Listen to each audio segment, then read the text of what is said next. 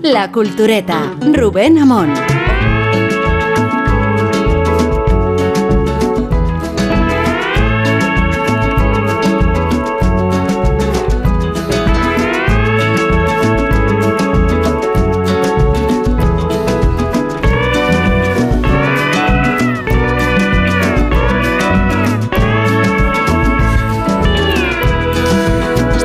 Vázquez improvisando una coreografía de esta careta musical.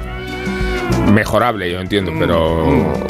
¿La aún así- careta o el Ha empezado baile? así, ¿eh? Aún así, Ha empezado ha empezado twerking. así, no se ve. Ha empezado twerking. Ha empezado twerking. Y ha seguido Danza de los Siete Velos. No, Bueno, más hawaiana. no era seguís más- hablando. Está bien que empecéis hablando vosotros dos sin que se os haya presentado, Sergio del Molino e Isabel Vázquez, porque al, Hola, cabo, hola. al cabo sois los protagonistas de el mensaje que dejamos para los oyentes como Ah, tarea de mira, búsqueda solo hace una semana.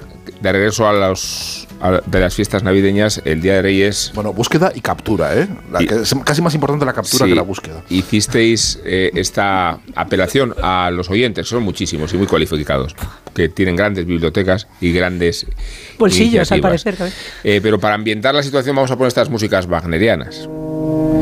Wagnerianas no porque yo sea wagneriano, sino porque Wagner, como nos recuerda nuestra guionista Ana Ramírez, es el compositor que más aparece en Busca del Tiempo Perdido, de Proust. Aunque en realidad estamos aquí, perdonad la broma, en busca del libro perdido de Sergio Molino, porque habíamos quedado que de la edición de Lumen eh, quedaba por recuperar el cuarto volumen, cuarto, el la cuarto. cuarta entrega, Sí. Que Isabel Vázquez se comprometió a entregarte prácticamente en tiempo real y que después de haber hecho ese chulería, compromiso... por una chulería que no te puedes Me dio imaginar. dos botellas de vino. O sea, yo estaba súper arriba. Sí, y después de haber hecho y- esa promesa, de- de vino a saberse que el volumen no aparecía por ningún sitio. ¿Y esto qué hizo? Pues hizo que lanzáramos un llamamiento a nuestros oyentes. Y no sé cómo se le ha estado la cuestión eh, respecto a si ha aparecido, cuánto cuesta, que es- viene a ser Ese uno de es el problema, eh, claro. Ese es el problema. Han encontrado, ha, ha- ha habido eh, Sí. varios oyentes que han encontrado eh, en librerías eh, ignotas de Canadá, el Liechtenstein y algunos sitios así, Sí. donde está el más barato, más barato, más barato, cuesta 120 Claro. euros. Pero, que es planteable, no, es planteable. permitir, 120, Sergio. claro que me lo puedo permitir, pero la cuestión es que Claro no es un libro viejo, es un libro de 2013. Joder, Pero lo que no entiendo- Este es Guille- este es Guillermo Altares, que 120 se- palos por un libro Esa que es era casi novedad. Bueno, si vas a... Bueno, en- entra en el partido Sí. eh, Lara Sánchez y la Costa de Moyano, o sea que vamos a ver, sí, porque sí, ahí sí, son, sí. Sí. son sabuesos. Pero lo que no Ahora el entiendo reto es bajar ese precio. Después de lo que se gasta una editorial en, en traducir y libro tener, perdido. y, y tener traducido en busca del tiempo perdido, ¿no se redita de una manera Lo más o menos no, constante? No, no, a ver, la traducción eh, sigue en las librerías, pero, en formato eso. de bolsillo. Claro. No, en esa tradu- en esa edición en tapa dura, que es una edición preciosa, que de la que tiraron muy poquitos ejemplares y está agotadísima. No está en ningún sitio. Por no eso está en- es tan Sí. cara. Entonces tu biblioteca, Sergio, tiene un hueco que No, en no tiene realidad hueco, es mucho- delata es la mucho más feo porque como, como me daba mucha rabia que, es- que pasara del 3 al 5, me compré el volumen 4 de la edición RBA, que no tiene nada que ver, es- es- tiene una estética totalmente distinta. Sí, es Entonces hay- cagarruta hay como un- ahí en Una una chapuza, cagarruta ¿no? Sí, Sí, es sí. como haber metido ahí un emplaste en la biblioteca, queda feísimo. O sea, que es el punto débil de tu biblioteca a la vista de ti mismo, sobre todo, que es lo que Estoy, es preocupante. estoy por retirarlo y ponerlo en un armario para que no se vea, porque me parece. Y, pero- es- pero- y detrás es donde escondes el whisky, ¿no? Detrás de la edición. No, el whisky lo tiene a la vista y a mano. sobre está a la vista y, a y a mano. y como, y como bien sabéis los que habéis venido, a disposición de los invitados. No hemos presentado todavía a Rosabel Monterosa, ¿qué tal? Hola, buenas noches. Que, no, que, que este no programa... nada. He participado en la búsqueda de búsqueda del tiempo perdido.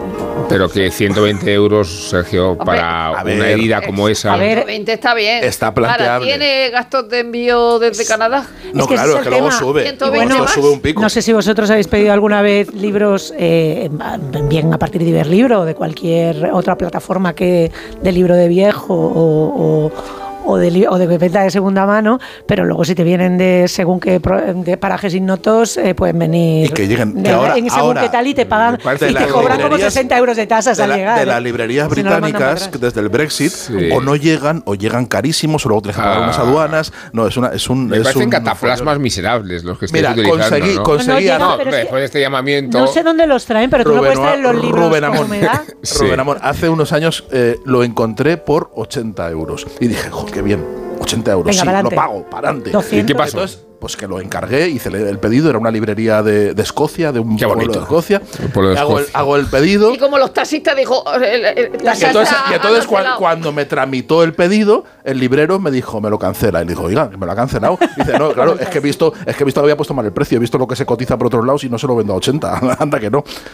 Y, me- y- ya está. Qué me quedé sin él. Qué debería estar Y eso, y prohibido. eso pasa a veces.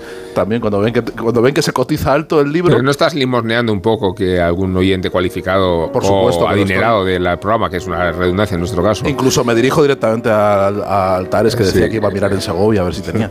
No, no. Esa no. misión como ha ido No lo ha Willy. hecho. Mal, no, lo, no la he hecho No porque no he ido a hecho. Segovia. No, pero no, no no, Segovia. creo que no lo tengo. Creo que tengo una edición de Lumen, Ah, ahora dice. pero anterior. Una de tapa, una de tapa Guillermo- blanda, ya, blanca. Ya, ya tengo el titular. No, no, Guillermo Altares dice ahora que la edición. No, no, claro, yo estoy limosneando. No me encantaría que un oyente adinerado, un millonario excéntrico de los que Mecenas. nos escuchen, un, un mecenas, Sí. pues se apiadase y me.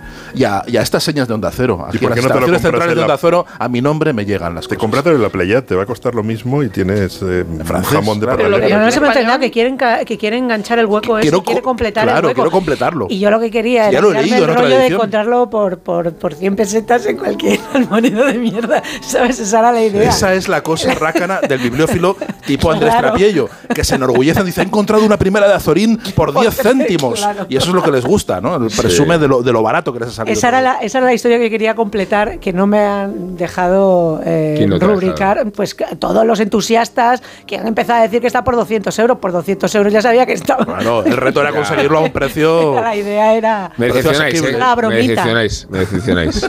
Pero hombre, 200. eh, es verdad, para una, Para una cosa que de quiere. coleccionismo, ¿no? Pero a ver, es coleccionismo, pero, pero no es una, no es una primera edición del canción de, de, de Poeta en Nueva York. Pero es que entonces no valdría de 200, tu- es que no valdría Que se ha- que se ha 200 editado pero hace estamos dos euros entonces. Que se ha editado hace dos días. ¿Cuánto es lo máximo que habéis pagado por un libro? Guillermo, ¿tú cuánto es lo máximo no que has por un libro? En hablar de esto, que dices, me lo compro. No, no me acuerdo, pero mm, pagué bastante por un en Strand tiene en, en Nueva York tiene Sí. como una parte de, de, libros de mogollón y luego subes a un piso, por El lo menos piso, subías las primeras y, ediciones. y tenía primeras ediciones y Sí. compré un libro firmado por Norma- Norman Mailer, Yo también. una especie de antología de, de sus textos firmado Sí. Por Norman Mailer, no eh, la firma no está dedicada a nadie, sino de hacer de estos que firmaba para luego una librería y me hizo tanta ilusión, no sé, era un precio eh, mm, elevado, pero no disparatado. Me acuerdo que tenía una vitrina, un- una primera edición de. ¿Cuánto es Gran pero no disparatado? O sea, más o menos, un sé, rango. 100, 100 Ah, no, va. 100 pavos de La, hace. la última vez 100 que pavos de hace 25 años. la última vez que yo he visto las Bueno, vitrinas de no está Strand, por cierto, por asociación de ideas, y ya que Sí. recuperamos lo,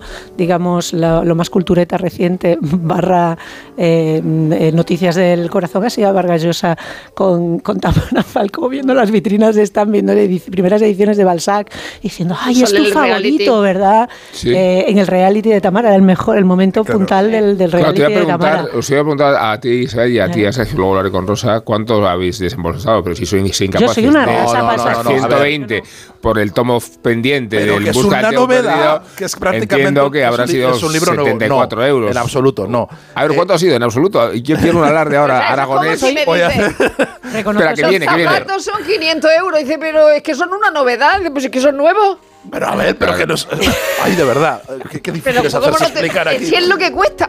Pero no, pero me da. Es lo que cuesta. Es lo que cuesta. Es lo que cuesta. Sí, no, porque es un libro de 2013. Bueno, no, pues- no, y yo soy muy o sea, poco no- fetichista, lo reconozco. Yo soy poco con- fetichista con- o sea, a mí me No, gusta leer y me da igual total. si está editado ayer. pero con algunas cositas, ¿no? Yo, a ver, no, no lo. mm, no, lo he- no sé cuánto cuesta, porque no lo he pagado yo, es un regalo Ah. que me han hecho, pero, eh, pero bueno, salía de la cuenta común, así que podría, podría comprobar cuánto ha costado y sé que ha costado Ah, eso lo dijiste el lunes. Claro, es un, es un librito es? estupendo, que es una primera edición de Tarabás de Joseph Roth eh, de 1934, eh, impreso en Querido Verlag, en, Sí, en la, eh, en la eh, editorial de Querido de, de Ámsterdam, sí. y eso mm, no creo que cueste menos de 300, no creo. Yo el, el- el fetiche más que la antigüedad es Eso por qué manos libros- ha pasado. más caros que he comprado por- es por ahí, o por, por- ese rango, 300 o así. Claro, por, al- por algo que le tengas una, un apego emocional, o, pero directo.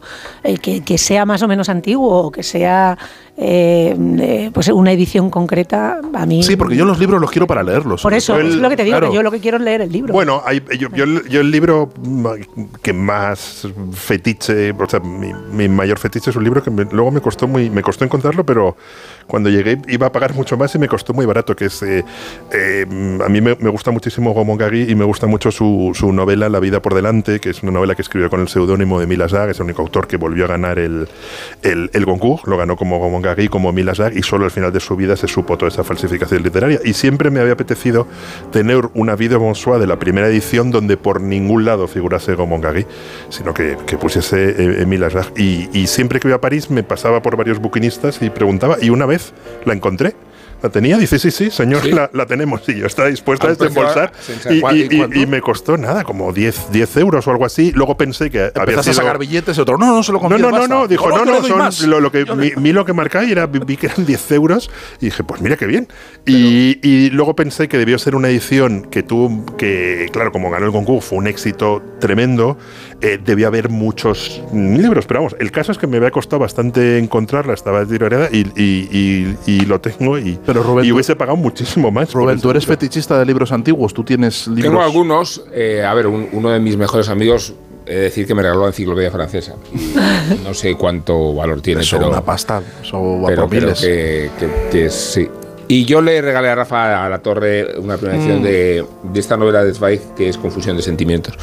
Encontré una primera edición en Salzburgo y por su ma- matrimonio le hice este regalo a Rafa a la Torre. El- Es un pero- regalazo eso. Muy buen regalo. Sí. Es un regalazo. Y luego le, hice la le di la versión de acantilado para que los pudiera compaginar. Claro. porque leer en No, alemán, hay que leer. en alemán no es tan sencillo. eh, Al principio, Bueno, luego ya. Si prestas todo atención, ponerse, todo ponerse. si prestas atención despacito y te pones ahí con un diccionario al lado, lo vas sacando. Y luego lo, Sí, Con tengo- un poquito de inglés. Con un poquito.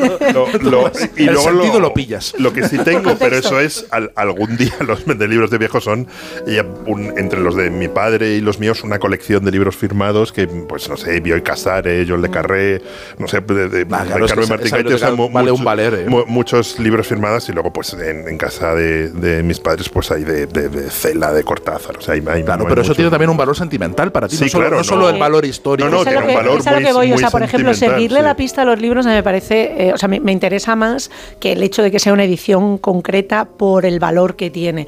O, por ejemplo, una cosa que me encanta de los libros de viejos son las tonterías que tienen metidas entre las páginas, Sí, que verdad. data, quién lo ha tenido, y luego hay veces que a mí me ha pasado a veces que he cogido, ah, no, que es mío, ¿sabes? De repente reconoces tickets. Bueno, o- un, un marcapáginas, yo tengo un marcapáginas de los años 30 precioso que encontré en no sé qué libro Claro, de viejo y que, que- estampas. Pero volviendo, Estampas. volviendo a la santos, cuestión, yo qué sé. volviendo a la cuestión del precio, eh, estoy con todo el cariño del mundo a nuestros queridos bibliófilos. La- los bibliófilos suelen ser unas ratas de cloaca, quiero decir, lo- lo- la, Pues, la de esta forma no creo que te vayan a mandar Sí. ejemplar. Rata de tres todo, no, patas. no, con, con to- con todo Eh, el cariño, y ellos lo saben. Sí, la, escena que cuentan. es con cariño. con Eh, cariño, ¿Dónde está?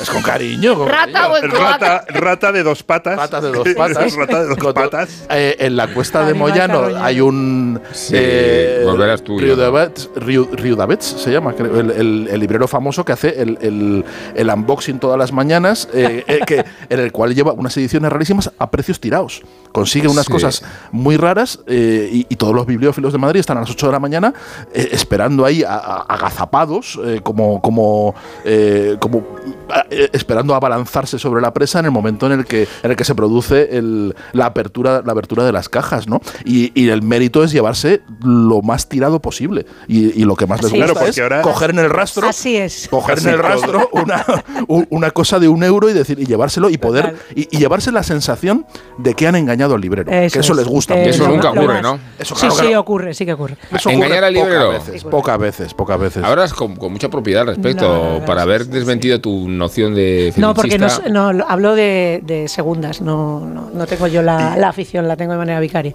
Y, y luego es verdad que, que parte de la bibliofilia ha perdido cierto sentido con Iberlibro, porque en Iberlibro encuentras todo, que es una filial de AB Books, que es una multinacional gigantesca que Pero están ya no- no conectados. se encuentra todo, ¿eh? mi- millones, o sea, no se encuentra todo, pero pero se encuentra mu- mucho más. O sea, antes Sí. realmente había libros agotados que eran imposibles de conseguir y ahora, Con es- es- internet y es que ya- y ahora con internet es No, sobre todo que buscas en todo el mundo, fácil. antes tenías que viajar, y Buscas ahora- en todo el mundo y, y- y realmente encuentras libros muy raros. Es verdad que a, a veces a precios estratosféricos, pero encuentras todo. Y luego Bueno, tienes en- toda en- la información si sabes dónde buscarla. Es que ese es el tema, que, que realmente el poder contrastar los precios, eso que te pasó a ti, Sí. de oye, es que me he metido y de repente he visto que le puedo echar 400 más. Eso pasa todo el rato. Sí. Todo, todo el rato. ¿Tú, Rosa, no tienes un desembolso significativo? Eh, una edición de Central Park me senté y lloré firmada por Elizabeth Smart. Mira. Magnífico. Ah, eso es bonito. Que, Magnífico. libro que en España editó Periférica. Sí. Sí. Sí, de los primeros además, ¿no? Es del, de, Es mi libro en- favorito de Periférica. En los Yo creo, orígenes que de es, Periférica. yo creo que es el, no sé si el primero, vamos, es uno de los diez primeros. el decía- primero de la colección roja. La colección Ah, roja, había, ¿verdad? había comparaciones ahí de Elizabeth Smart, era axilas como cálices. O sea, yo, Axilas como es que me parece una cosa tan extraordinaria. Bueno, en resumen, en resumen, y para que no perdamos de vista el propósito de todo esto.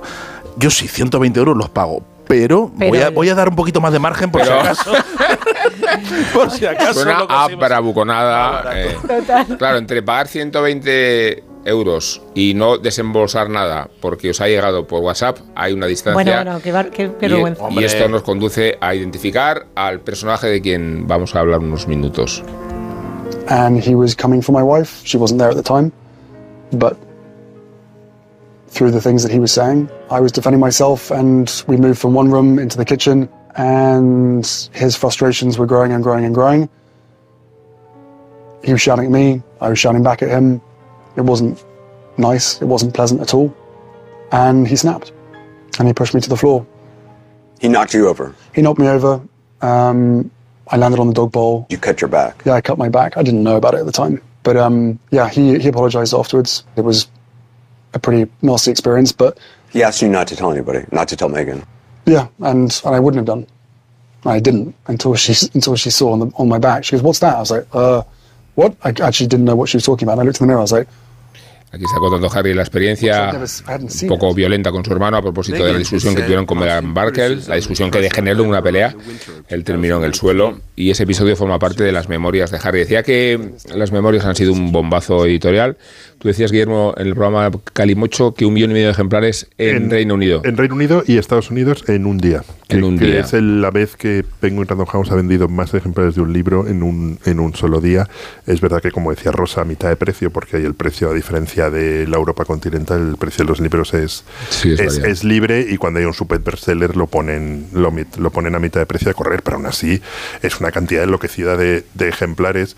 Y, y claro, toda la peripecia del, del, del- del libro ha contribuido en el fondo a que, o sea, lo han ido cebando, ¿no? Porque el, el- el- el- el libro, la, la cosa esta que llega en cajas, las librerías que pone no abrir y dice, bueno, esto para ¿Qué Reyes será? Me, me viene fenomenal. Eso solo ha pasado en eh, España. eh, solo Ha pasado en pasado solo en España. España, Solo sí. ha pasado en de hecho- no, no, de- de el, hecho, el Guardian, el Guardian tuvo No. una copa, una copia No, filtrada. no, no, no, ¿sabes qué pasó? Que el, el- un periodista de Guardian dijo, anda, están vendiendo ya en España, me cojo un No, avión, no, no, lo compro". no, sí, no, no, no, que sí, que es- sí, es- que, lo, es- que, que lo Pero una cosa es compraron en España, dijo, ya lo tengo. un libro y, y- y haciendo filtración y otra cosa es que lo pongan en una librería. Tenía un Claro, no, no, el, el del Guardian lo consiguió por filtración y el del Times lo consiguió en España. Dijo, Claro, no, a no, pero lo compro. el, el del Claro. Guardian ya se había publicado antes de Pero que ya, estaban haciendo filtraciones mucho antes de que salieran sí, sí, una, una, alguien filtró de algún lado el, el libro del Guardian y, luego el del Times lo vio y dijo, anda, qué chollo, y hizo fotos del, del libro, lo que ha hecho es, es, es, es cebar las, cebar las Pero yo no creo que eso sea cebar, es eso, eso es eh, revelar lo que pone el libro, eh, Sí. eh, porque me estás contando toda clase de cosas, cada día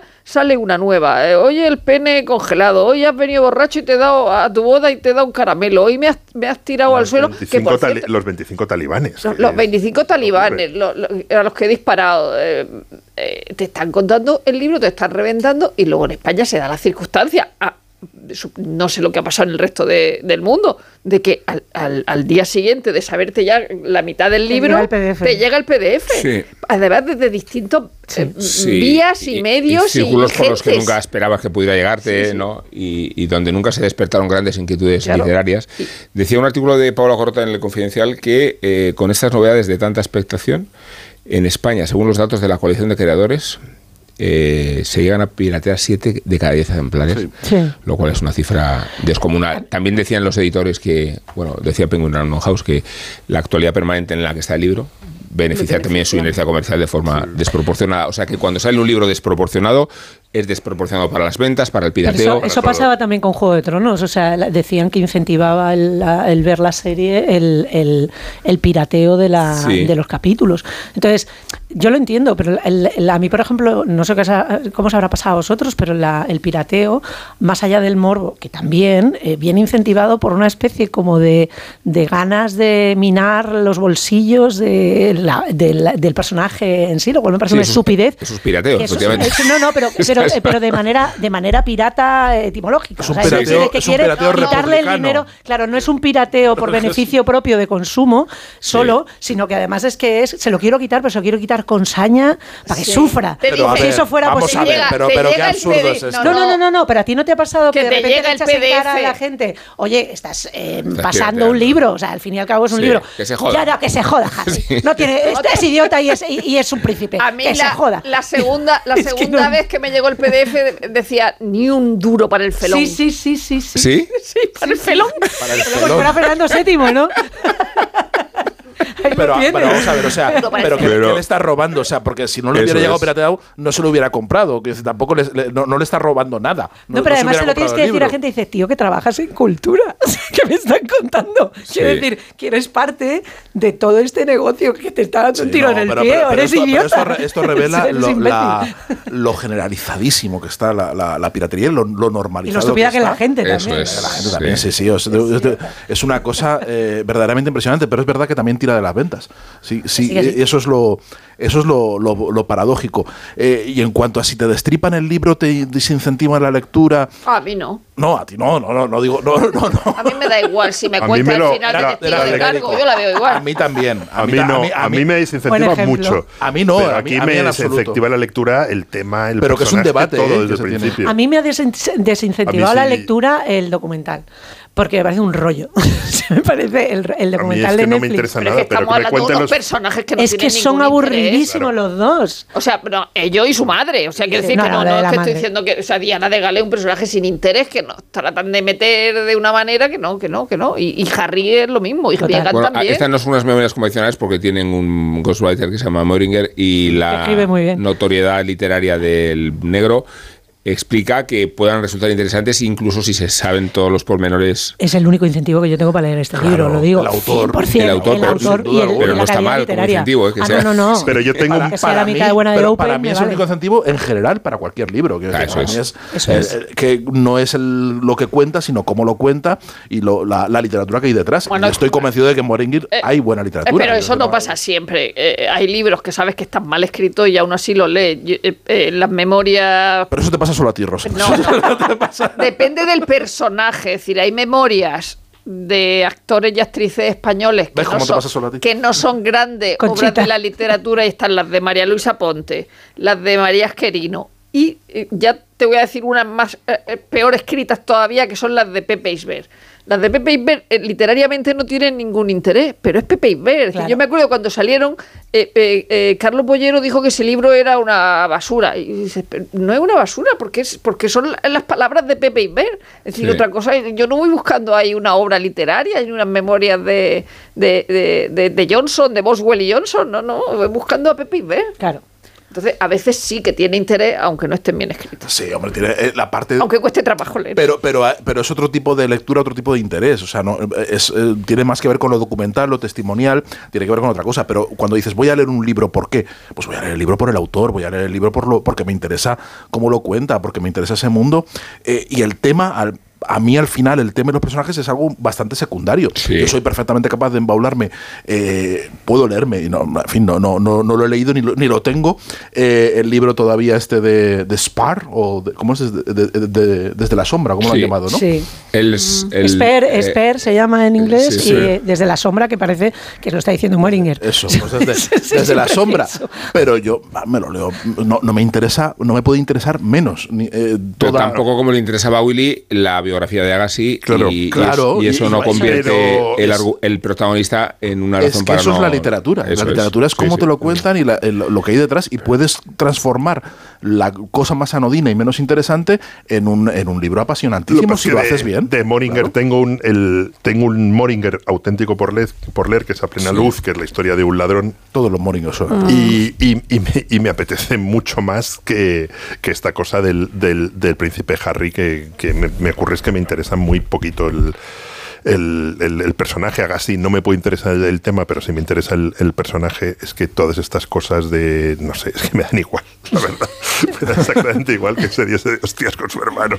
Pero No sé me da, eh, A mí me hace mucha gracia cuando se, se- se cuenta el asunto de ese de cuando se pelea con el hermano. Y eh, en el original este que hemos estado oyendo, él dice necklace. Sí, ¿no? Dice es. necklace. Y, y todas las veces que lo he leído traducido en periódico, de toda clase, ponía collar. Collar, sí. collar, collar, collar. Pero es que no ves que es un cordón que hasta lo lleva en la portada del libro, el, el- el- el cordón. Y, y- y si ves fotos viejas, por si llevaba un cadenón así tipo Omar Sí. Monte o algo así, no, no.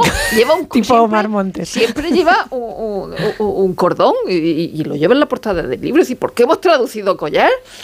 O sea, eh, necklace, sí, eh, vale. ¿Cuántas veces han traducido sincero por hon- honesto por sincero? Eso y constante- constantemente. Todo el rato. Pero Ya- que ya llamaba ni siquiera se atención Es que ya no traduce. se que traduce, o sea, al final terminarán aceptándolo por uso porque ya se ha aceptado, porque- ya está. No, pero el, no, No, no está acepción aceptado, está- pero se no está dice. aceptado oficialmente, pero es común y es y pero el problema es que perdemos los matices de lo que significan las cosas, es que no es lo mismo Esa, sincero que esa- honesto. esa es la- una de las razones por las que sí me interesa leer libros que me han destripado. Porque luego te das cuenta de que lo que te han contado los periódicos, de los que no hay que nunca, Es mucho menos interesante que la es- es chapa del seguramente libro. menos interesante que lo Pero que eso es, un, eso es ¿eh? un debate que se tiene con muchos libros de, de no ficción y asimilados. Y yo, por ejemplo, con, con- con un tal González, el debate que tenían era, eh, el libro estaba eh, entregado en primavera y generalmente siempre se pasan galeradas en verano, siempre. O sea, y, y se suelen hacer galeradas para libreros, para periodistas, para escritores, para gente que, que lo vaya leyendo ya en verano antes del, la- del lanzamiento. Y esta vez la editorial, la tuvimos un debate y la editorial decidió que fuera una cosa muy restringida. O sea, lo leyó 10 o 12 personas, muy poquito, pero dice, si, si hacemos ahora galeradas y lo leen durante el verano, dice en septiembre van a contar el libro por todas partes toda la- y, y se, y se va a dar, se va a dar por leído, que era la historia, ¿no? Que, que, se, que se debatía. Y yo no estoy del todo de acuerdo. Yo no sé si eh, el destripamiento hace que los libros se den por leídos.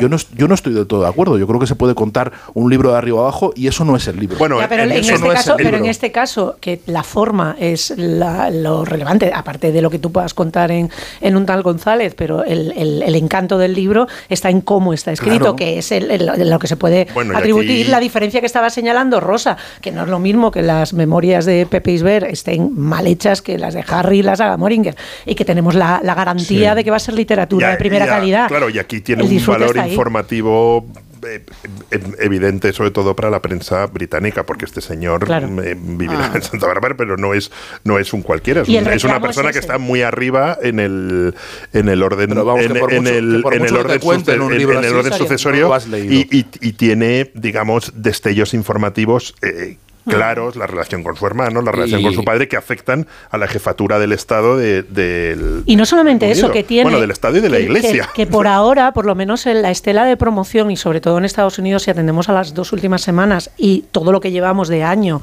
con la primero la promoción del, del documental y ahora la promoción del libro, le quieren como estrella. O sea, quiero decir, realmente es Sí. el Duque de Windsor, segunda edición, en el sentido de que la posición que él quiere de socialité y de celebrity eh, de relevancia en Estados Unidos la está consiguiendo y se la está currando. Pero además se está prestando, porque Sí, sí, está el haciendo el programa de Canelo. Colbert, es- o sea, lo de Anderson Cooper es una cosa absolutamente normal. una Pero el de. Colbert echándole el de flores Colbert es a cuan- Tom Hanks. es- está Colbert con unos tíos con unas trompetas y, y entonces entra él y entra, y dice que viene, que viene. Entonces entra él y dice, hombre, tampoco, tampoco hacía falta esto. Y dice Colbert, quítate, quítate, que no es para ti. Y entonces que, que viene Tom Hanks. Y entonces entra Tom Hanks y entonces se ve a Harry Echándole flores. pétalos encima Sí, a Tom Hanks. O sea, sí. que se está prestando a una promoción Sí. eh, eh, a- tremenda. Pero habrá que consentirle por lo menos el dominio de la anáfora, porque hay un pasaje muy bonito del libro en el que dice, recuerdo que me sentía entumecido, recuerdo que apretaba los puños, recuerdo que mantenía un pedacito de Willy, no creo que sea Guillermo Altares, siempre a la vista con el rabillo del ojo y que eso me daba fuerzas. Recuerdo, por encima de todo, el tintineo de las bridas, el chacoloteo de los cascos de los seis caballos castaños sudorosos, el chirrido de las ruedas del carro de armas del que tiraban.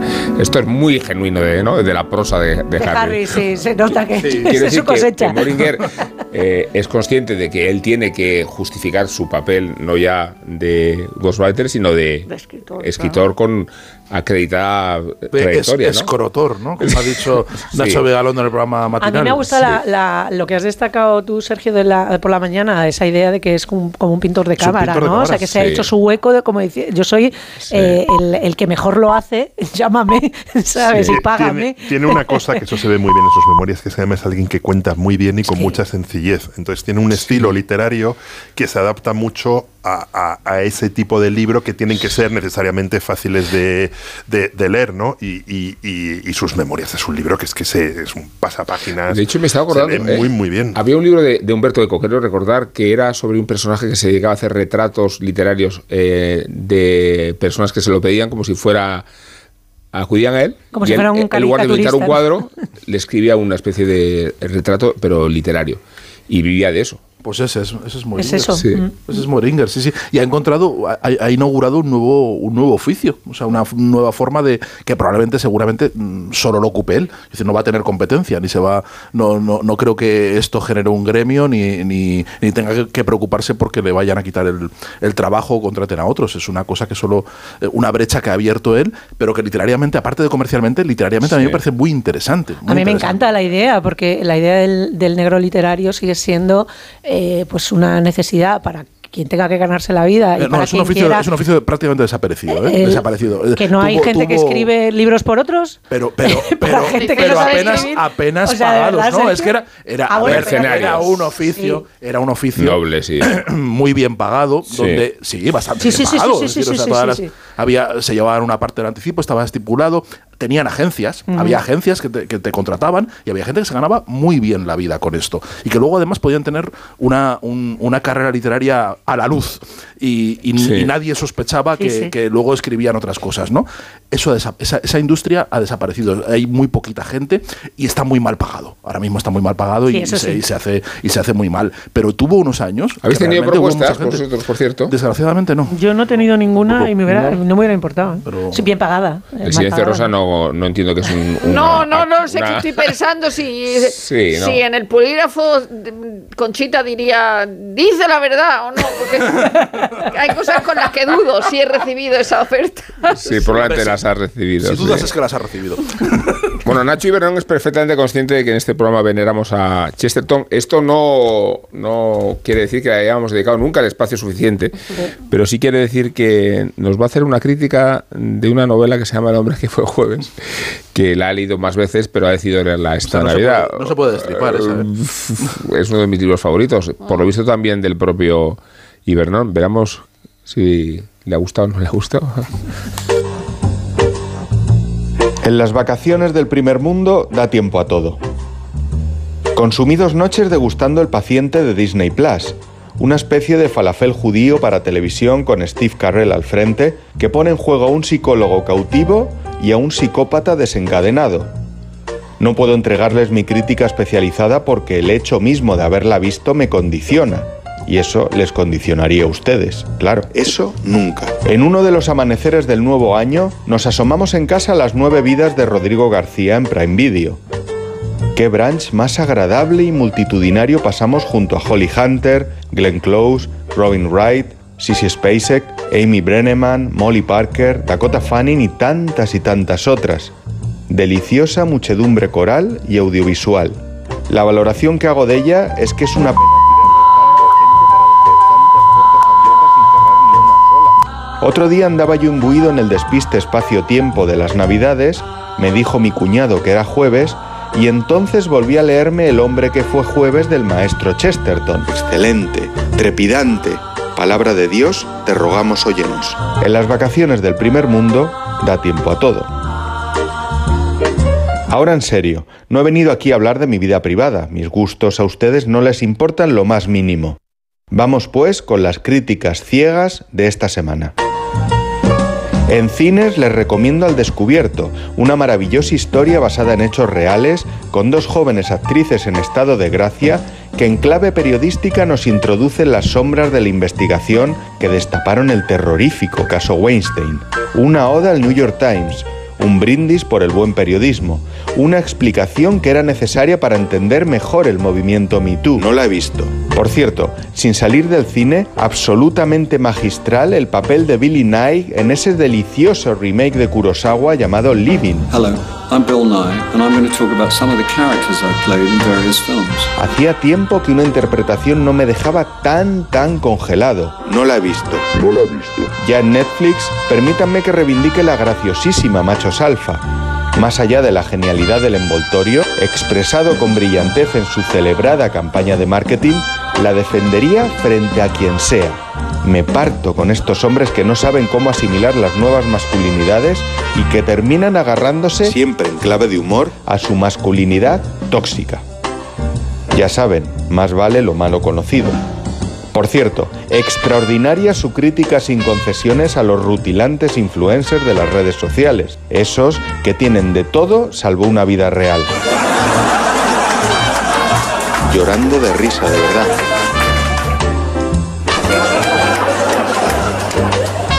Llorando de risa, de verdad. Llorando de risa, de verdad. No la he visto. Qué alegría verle por aquí. Tenemos ya su mesita de siempre reservada. Le traigo enseguida su aperitivo. Por cierto, nos ha entrado un besugo fresco como a usted le gusta. Se lo podemos hacer a la bilbaína quitándole la guindilla, por supuesto. No queremos que le siente mal. Sueldazo del fin de semana de la 11. Todos los sábados y domingos puedes ganar un premio de 5.000 euros al mes durante 20 años, más 300.000 al contado. Bien, acostúmbrate. A todos los que jugáis a la 11, bien jugado. Juega responsablemente y solo si eres mayor de edad. A la hora de alquilar, ¿eres un aventurero en busca de que te paguen el alquiler? ¿O confías en la única empresa que mantiene la morosidad en 0% en el alquiler? Cada día somos más los que disfrutamos de la protección de alquiler seguro. Llama ahora al 910-775-775. Alquiler seguro. 910-775-775. En Onda Cero, La Cultureta.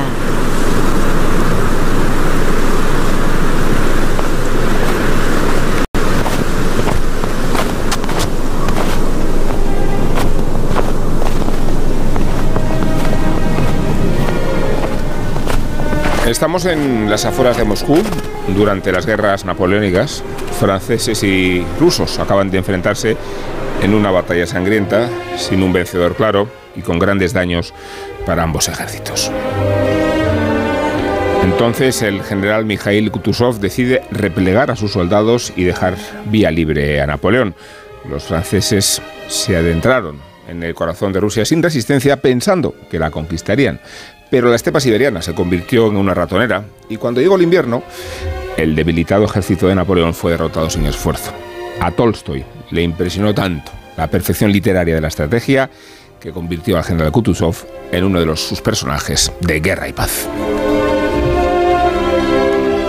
La figura final de Aldo Moro, presidente de la democracia italiana en los años 70, también guardaban cierta perfección literaria, al menos para su más célebre y polémico cronista, Leonardo Sciascia. En el caso Moro, la crónica literaria del secuestro y asesinato del político, Sciascia comparaba el talante político de Moro con la helada estrategia de Kutuzov. Dejar avanzar al Partido Comunista Italiano en las negociaciones con la democracia cristiana que Moro presidía, ceder ciertas parcelas de poder al comunismo, pero maniatarlo al mismo tiempo en un compromiso histórico que garantizara una ansiada estabilidad democrática. Así, así lo veía Sciascia en el libro que publicó con la investigación del asesinato todavía abierta. En 1978, aquel acuerdo estaba a punto de aprobarse. Buongiorno, il presidente della democrazia cristiana Aldo Moro è stato rapito questa mattina alle 9.10 da un comando di terroristi mentre usciva dalla sua abitazione al quartiere Trionfale per recarsi a Montecitorio dove alle 10 era fissato l'inizio del dibattito, il primo dibattito parlamentare sul nuovo governo Andreotti. Moro era scortato da cinque persone, i terroristi hanno fatto fuoco, secondo le prime notizie quattro dei cinque uomini di scorta, due carabinieri e due agenti di pubblica sicurezza eh, sarebbero morti. Non si sa se il quinto sia rimasto ferito e non si sa nemmeno se l'onorevole Moro sia rimasto ferito. Poco dopo arrivò Paolo Fraiese. Paolo Fraiese era stato a via Mario Fani. El 16 de marzo de aquel año, un grupo de jóvenes disfrazados de pilotos asaltaron el coche en el que Aldo Moro iba camino del Congreso. Provocaron un tiroteo que mató a los cinco escoltas que lo acompañaban. Pocas horas después, los asesinatos y el secuestro de Aldo Moro fueron reivindicados por las Brigadas Rojas. Contemplando la ciudad. Durante su cautiverio, los terroristas permitieron a Moro mantener correspondencia con su familia y sus compañeros de partido, y parte de ella se hizo incluso pública. La democracia cristiana se dividió entre los que accedían a negociar con las Brigadas Rojas y los que no querían ceder ante el chantaje terrorista para no manchar así el pacto de democracia inmaculada que sostenía el Estado. Todas las promesas de mi amor se irán con Dos meses después, las Brigadas Rojas asesinaron a Moro y lo abandonaron en el maletero de un coche entre las sedes de la democracia cristiana y el Partido Comunista. Para Shasha, entonces diputado del Partido Radical, el caso Moro merecía un análisis literario porque en él encontraba una perfección literaria propia de la imaginación. En Moro encontró a un antihéroe, a un mártir, a un cadáver, que ya no era un hombre de Estado, sino un hombre desnudo. Al morir, Aldo Moro, escribía Shasha, adquirió una inocencia que nos hace culpables a todos. Lo dijo en una entrevista después de publicar el caso Moro, el análisis de la correspondencia del secuestro y su polémica reconstrucción del caso que Tusquets, Tusquets acaba de reeditar en español. A. En cierto modo, dijo Shasha, Aldo Moro se despojó de la túnica democristiana y su cadáver ya no les pertenece. Su desnudez nos acusa a todos. En su caso no solo vio al general de Tolstoy, sino los relatos de Borges, Unamuno, Cervantes y Calderón. Todos ellos se utilizan como armas en el análisis del caso Moro. En sus últimas cartas, Moro dirigió un sinfín de reproches a sus compañeros de partido, a los que acusaba de haberlo abandonado. Se convirtió en un enemigo público del pacto que él mismo impulsó, y los líderes de la democracia cristiana lo achacaron a la desesperación y el miedo de la muerte. Como relata Shasha, Moro se vuelve un cuerpo extraño, una especie de doloroso cálculo biliar que es necesario estirpar. Los periódicos independientes y de partido, las revistas semanales ilustradas, la radio, la televisión, casi todos se plantan firmes en la línea para defender al Estado, proclamando la metamorfosis de Moro, su muerte civil. Ora le nostre labbra chiuse come ad un enorme ostacolo simile Escuchamos la voz de Pablo. VI el 13 de mayo de 1978 con motivo del funeral de Aldo Moro. El pontífice es uno de los puntos de vista de los que el director Marco Bellocchio se sirve en su miniserie Exterior Noche. Estrenada recientemente en Filmin, el que ya dedicar una película al asesinato de Moro en Buenos Días Noche, confecciona en seis capítulos una visión fragmentada y casi miniaturista del caso.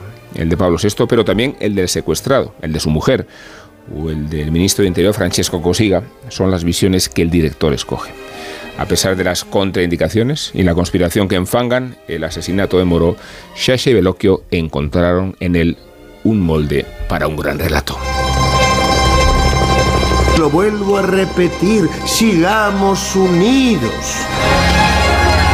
Es el tiempo de la responsabilidad.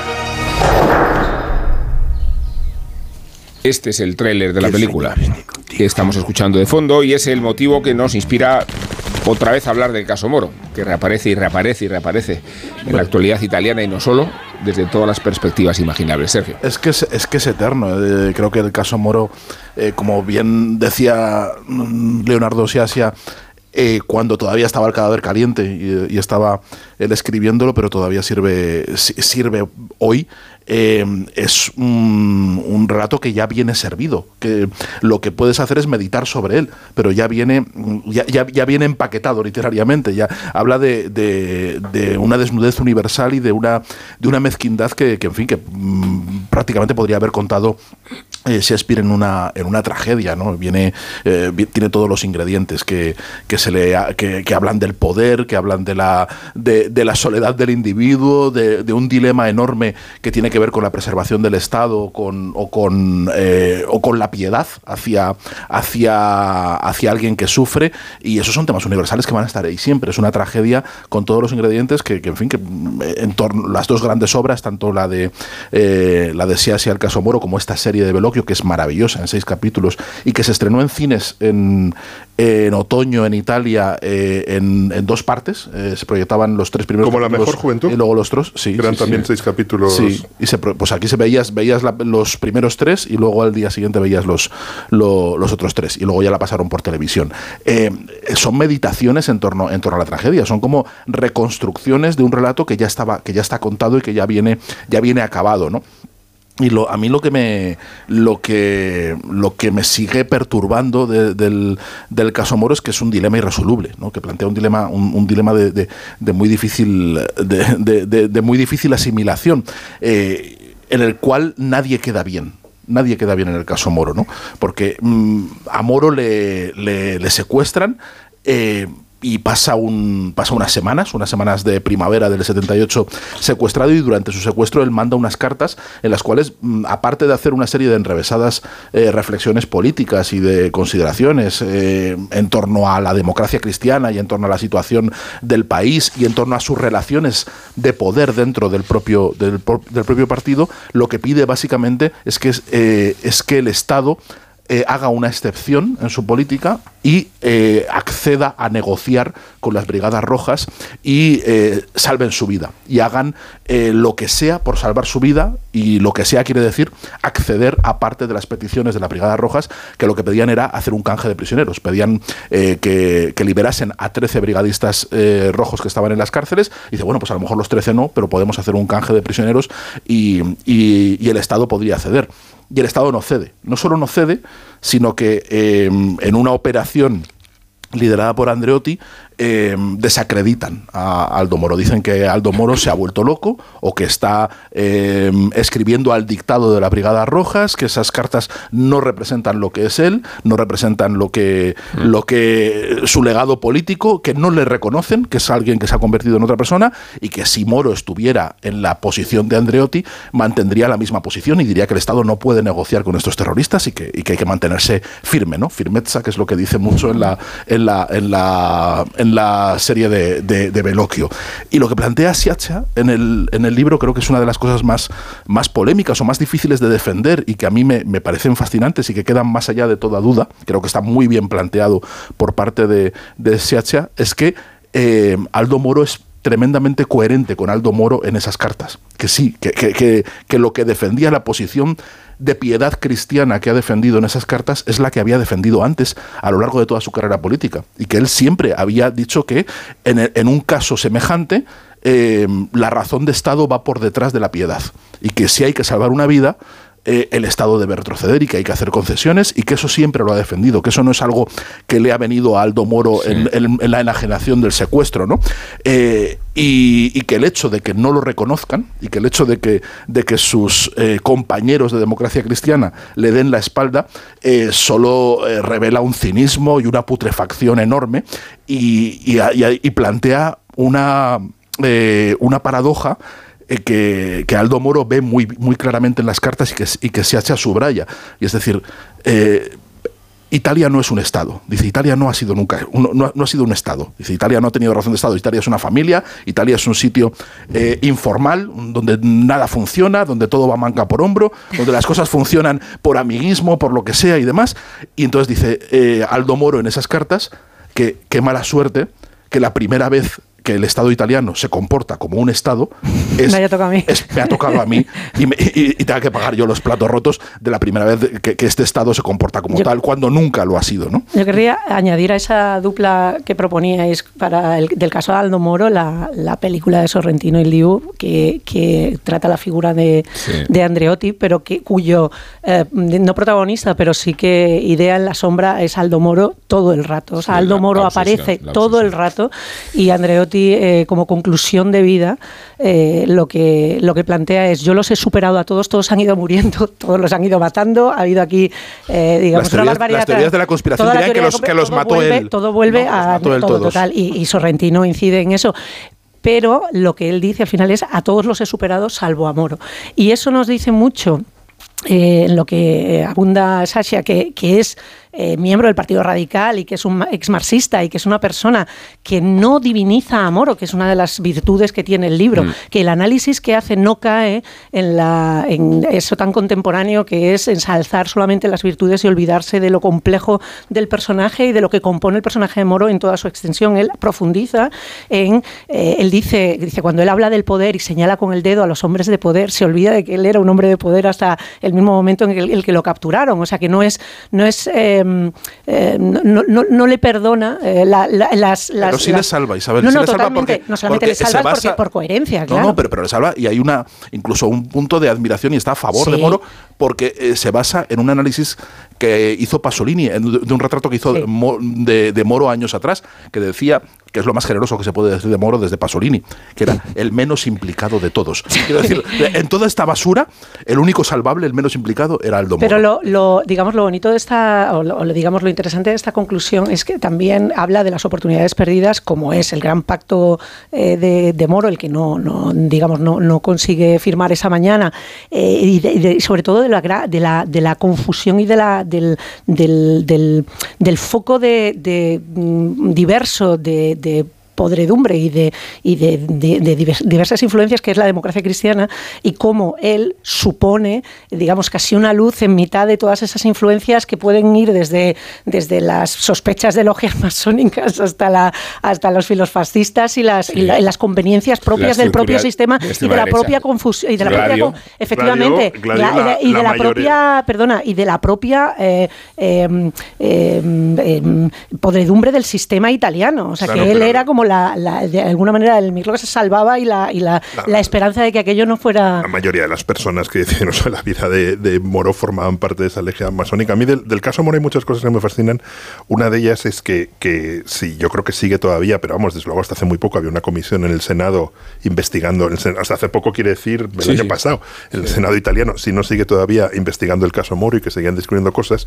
Y yo siempre eh, mm, he sido un ferviente creyente del principio de la navaja de Ockham, ¿no? La explicación más simple suele ser la, la verdadera, salvo en el caso Moro y en general en la política italiana de los años 70, donde cualquier teoría piensa mal y acertarás ¿no? de la conspiración, por muy disparatada, o sea, te dicen, no, es, Es que el que- es asesino que de lo de Moro, Kennedy- en de el Kennedy fondo, claro, el de asesino eso. de Moro, en el fondo, era un tío a sueldo de la ultraderecha y a la vez de, de Y de la Andreotti CIA. y de la CIA, y dices, sí, Sí, sí, bueno, sí, seguramente. sí, es coherente. Entonces ahí, digamos, to- toda esa parte in- absolutamente inagotable, que el, el- el libro de Moro son las eh, deseadas, son las cartas, pero también el informe que él redactó sobre, que él redactó eh, para el Senado sobre el caso Moro, digamos, caso de, de Moro. manera más o menos, donde es una cagada policial tras otra. O sea, es, estos tíos no han visto una serie, estos policías nunca han visto una serie de policías, hay- hay hay- la, la- la gorda es que eh, cuando llaman la brigada rosa, eh, la- rosas, la brigada roja, hubiera estado bien la brigada La rosas, rosa. la brigada rojas eh, eh, llaman a, a un amigo de la familia de Moro para decirles dónde está, dónde Se lo pueden sueltan al encontrar el cadáver.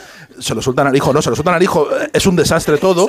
Eh, Se va a eh, poner mi padre vale entonces le llaman a primera hora de la mañana para decir, eh, va- hemos dejado el cadáver aquí en, la, en Vía Caetani para que se lo digan a la familia. La policía a- se acerca a Vía Caetani a las 13.20, cuando han llamado a primera hora de la mañana. O sea, es, es un- todo un Mira, desastre. una, No, solamente y- una, una- y- y una- luego hay- una cosa hay- hay una puntual, cosa perdona que- Willy, una cosa puntual de la, de, la, de, la, de la inoperancia es que cuando le cogen, la, la escolta tiene las armas metidas en el maletero. O sea, los acribillan porque las armas de los escoltas Sí. han, para- han hecho una primera parada y han metido las armas en el maletero. Y Pero ahí ya va que la frase. ese episodio, recordemos que es que el, el secuestro empieza con una masacre. Sí, sí, sí, que empieza O sea, con que a luego está la a cinco- jerarquía, a cinco está la jerarquía del primer ministro secuestrado, del, del presidente del Consejo de Ministros. Y hay- No, Pero no, es que de Democracia Cristiana. Sí, sí. El presidente era sí, Andreotti. Sí, sí. Ah. Digo, eh, es que matan a cinco chavales, ¿eh? Total, y Y hay una la frase que estaba de la que estaba hablando Sergio hace un momento es que la he encontrado que dice precisión, que dice Sasha, precisión, puntualidad y eficacia son vistas por la mayoría de los italianos como cualidades que les son extrañas o en el mejor de los casos de origen extranjero, que me parece la Y luego mejor en el, en, el, en el caso Moro hay dos personajes secundarios que me parecen apasionantes. Uno es Adriana Farranda, que, que a la que leí una entrevista de Enrique con él, que fue una de las asesinas, una de las asesinas de, de Moro, que se arrepintió. Eh, se arrepintió de una manera tan sincera que vendió todas sus propiedades y las dio a Caritas para que las repartiese entre víctimas del terrorismo para que ninguna pensase que estaba en deuda con él y que acabó siendo amiga de la hija de Moro. Y el gran misterio, que es un personaje que me fascina, que es Tony Negri, digamos, uno de los grandes filósofos europeos, tiene un libro Tipo sobre, ¿eh? sobre Spinoza, claro, pero a la vez tiene un libro sobre Spinoza que se llama una, una anomalía salvaje, que yo lo leí cuando estaba en la facultad y es un libro mm, o sea, apabullante sobre la figura de, de Spinoza y es un tipo al que, que, al que acusan de ser el, el ideólogo del secuestro, estuvo condenado en la cárcel, luego se escapó a Francia, volvió a Italia, cumplió la pena de cárcel y nunca, nunca se, aca- se acabará de saber cuál fue el papel exacto, o sea, si fue solo un ideólogo o si realmente fue alguien que dio órdenes en, en ese mundo confuso, ab- ab- absoluto de todo lo que rodeó el, el caso Moro. Claro, el, el- el libro que eh, tene- tenemos, eh, Sergio y yo, libros distintos porque son eh, el mío, el del... el- Portadas distintas, ¿sí? El de 2010 y el suyo el de ahora el mío tiene eh, no tiene la cara del muerto que eso es una de las cosas sorprendentes no Eh, esas cosas que han cambiado es decir que antes podíamos ver eh, a Aldo Moro muerto en todas las primeras páginas de los periódicos o a Roberto Calvi colgado es decir esas cosas ya no se ven. No. No sé, no, bueno Roberto Calvi al fin y al cabo estaba muy lejos no pero pero que son imágenes que no que no se ven. Y el libro tiene tres partes. Por un lado el caso Moro que es la- la- eh, la parte literaria que hace que hace que hace Shasha, luego está la cronología que es igualmente literaria, que es una demostración de los años de plomo brutales, o sea, ese momento en que están haciendo atentados todos los días y disparando a las pie- a las Bueno, el, atentado de Bolonia, que Claro, todo, todo un disparate y luego el informe que, que- que empieza un poco, dice, "Ma- madre mía, esto lo has escrito tú, o sea, que hasta que llega el primer punto, dice, esto parece de verdad un informe de, de, de, de burócratas. Eh, el secu- eh, el caso Moro se da cuando ha- hay un, hay un problema sobre si se debe negociar o no con el Partido Comunista, la democracia cristiana debe, debe- y, Leonardo Sciascia, que había sido, se había presentado por el PCI en el 75, era ahora diputado, diputado radical. Entonces él, él estaba en contra de que el Partido Comunista eh, eh, llegara a un acuerdo con la democracia cristiana porque creía que el Partido Comunista debía ser la oposición de la izquierda. Dice, porque si tú e- eres amigo de la democracia cristiana, ¿quién es la oposición de la democracia cristiana? Los fascistas. No, el Partido Entonces, Radical. claro, el partido no, no, ya está, se queda solo el Partido Los Radical. fascistas, ¿no? Y entonces él se ve eh, moralmente eh, compelido, me encanta esta palabra, compelido, a, a- a explicar, a explicar la historia del caso Moro, porque ahora diríamos relato, él no diría relato, ¿no? Eh, eh, la narrativa que había establecido tanto el gobierno, que, se, se- que además se hace ese mismo día después, de la- después del secuestro, eh, la narrativa que hace el gobierno y la que hace la prensa es un relato literario. Es decir, Sí, es sí, una falsificación de los hechos, independientemente de, eh, Sí. y, y- y- y sobre todo por, no independientemente, pero sobre todo por, o, o las dos cosas, por la interpretación que se está dando de la personalidad de, de Moro eh, con respecto a las cartas que está mandando. Es decir, eh, muchos dirían, a ver qué va a decir, este está loco. Vamos a decir que está loco, que no, no nos vaya a levantar aquí algo, ¿no? Entonces, él cree que ahí se ha hecho un ejercicio literario eh, más que una crónica fidedigna, tanto el gobierno como los, los medios de comunicación. Y entonces él se propone hacer una crónica literaria que al final acaba siendo una crónica fidedigna, eh, haz- siendo literaria.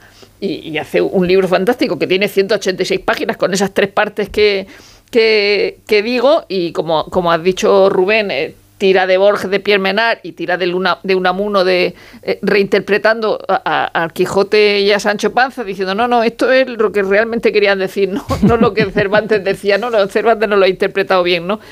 Y, y luego están los medios de comunicación, ¿verdad? Que Andreotti es siniestro, pero ya sabemos que ese Andreotti es siniestro, todo es cosiga, es un, al- un alienado. de- de- de- hay unas cosas. Ya estoy hablando de la serie, De la ¿no? serie, Sí, la serie, La sí, serie, es decir, maravillosa. eh, eh, Pa- Pablo Pa- Pa- VI, Pablo VI Pablo con VI con el silicio, silicio. O sea, es todo, es, todo eso es muy, es muy, Muy es muy ficción, sí, muy ficción, ¿no? ¿no? Sí. Pero es verdad que los medios Pero es que es muy difícil desvincular el, el lado Claro. teatral de- en la cultura italiana, es muy difícil despojar del lado teatral, ¿no? Claro, O sea, claro, pero, Pero, su el- otra película sobre el caso Moro de Marco Pelocchio era una película muy.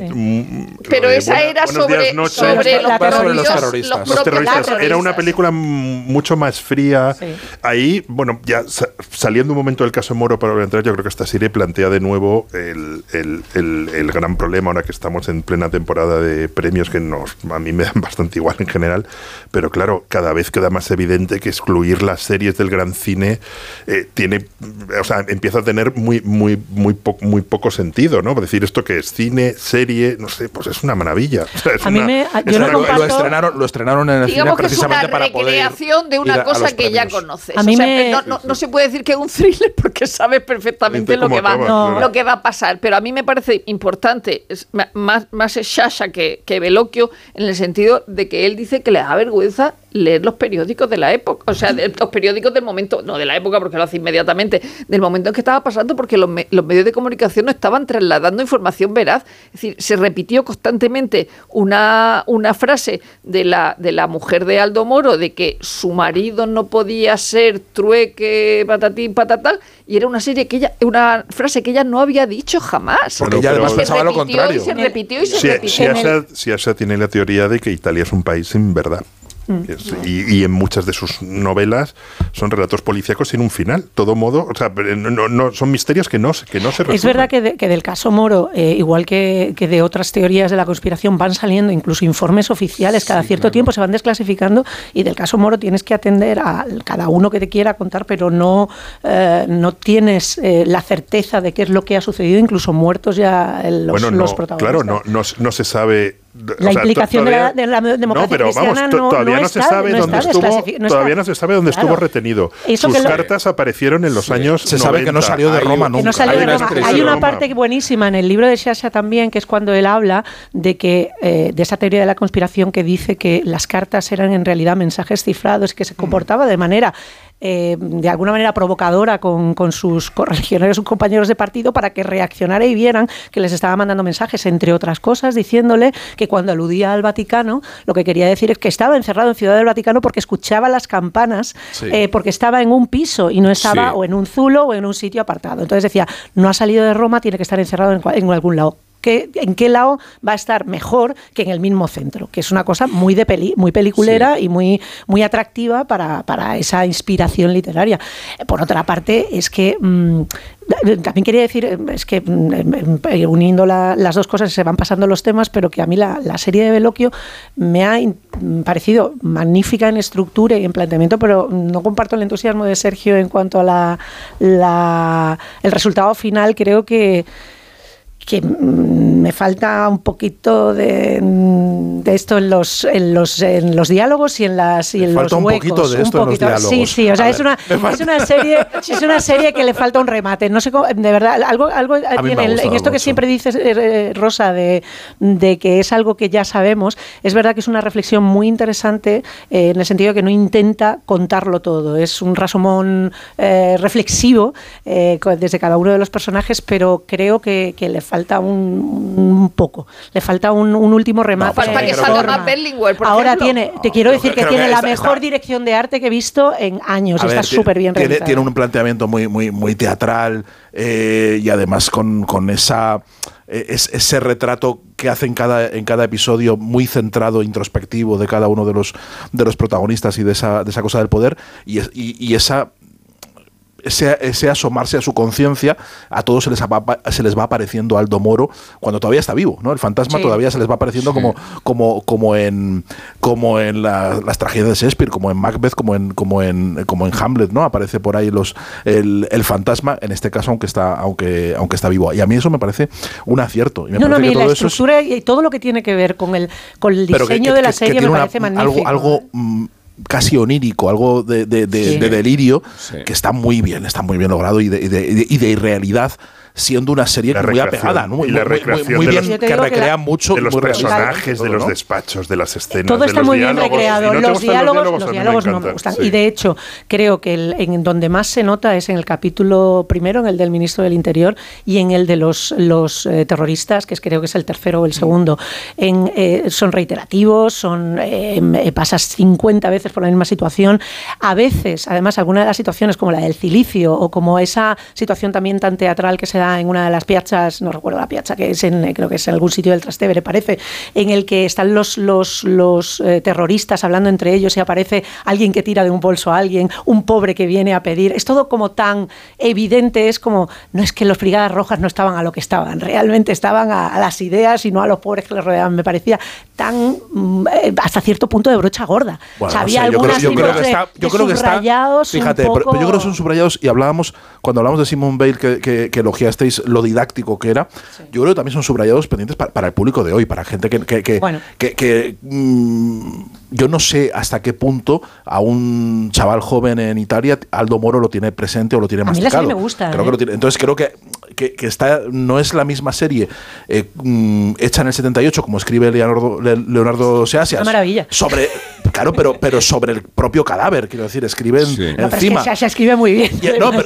pero ya no solo escribe muy bien, es que el, a lo de la forma o el la- contenido, ¿eh? contexto que necesitas, el contexto que necesitas dar es muy distinto a cuando haces una, eh, una indagación eh, 40 años después, 40 y pico años después, eh, intentando llevar a la actualidad o intentando llevar a, a- a- a una parte del público para el, para el cual tiene a lo mejor una idea vaga o una, una idea menor de, de- de ese episodio y tienes que contarlo de otra forma. Pero que tampoco meter creo otro- que sea ese tipo de subrayado. O sea, no creo que sea creo un que sí. subrayado de intentar explicártelo para que no te pierdas. Creo que es un subrayado en cosas que ya se han explicado. Es una reiteración, no es un subrayado. A ver, el caso Moro está en permanente actualidad. De hecho, quienes hemos vivido en Italia y trabajado en estas noticias, nos eh, acomodamos a esta expresión clamorosis vilupi, clamorosas novedades que tienen que ver con todos los casos históricos y misterios profundos. Bueno, acaban de volver a abrir el caso de Elena Orlandi. De hecho, es que por una el caso de, Honor- de Leonardo, se ha abierto, el caso es de 1983. El de la Y- y- chica del Vaticano. Y, un- y uno de los motivos por los que se ha abierto es la chica del Vaticano, la serie de Sí. La Netflix, serie. a partir de los testimonios de quienes la propia serie... un montón de tarados a salir Sí, otra vez a decir pero se les otorga suficiente credibilidad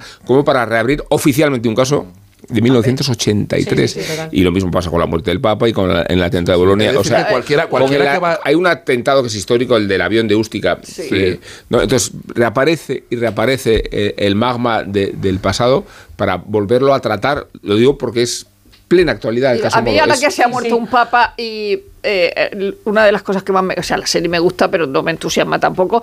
Pero me encantan las escenas reales del final de la serie, Hmm. cuando aparece la, el, el funeral eh, que, que no quería él, el funeral de Estado en San Juan de Letrán, y aparece Pablo VI en la silla gestatoria.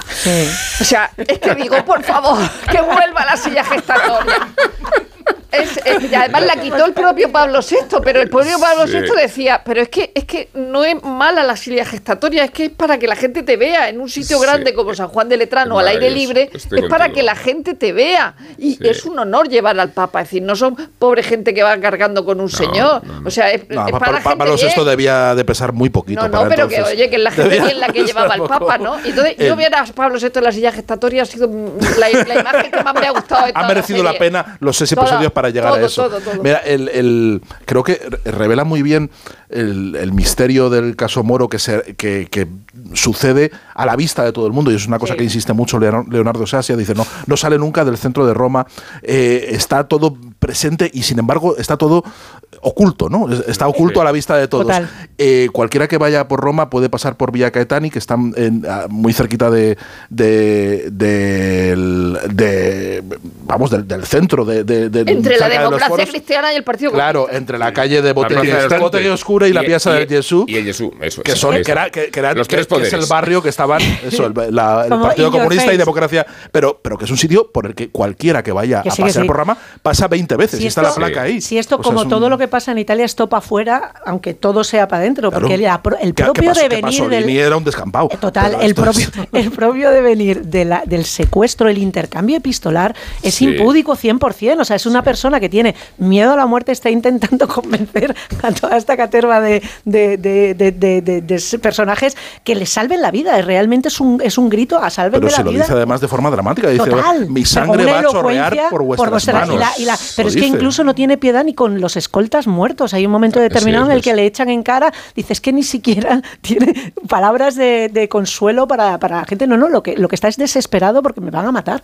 Y me parece apasionante, claro, desde... desde Bueno, hablando de funerales ilustres, se ha producido hace muy poco uno, el de Pelé.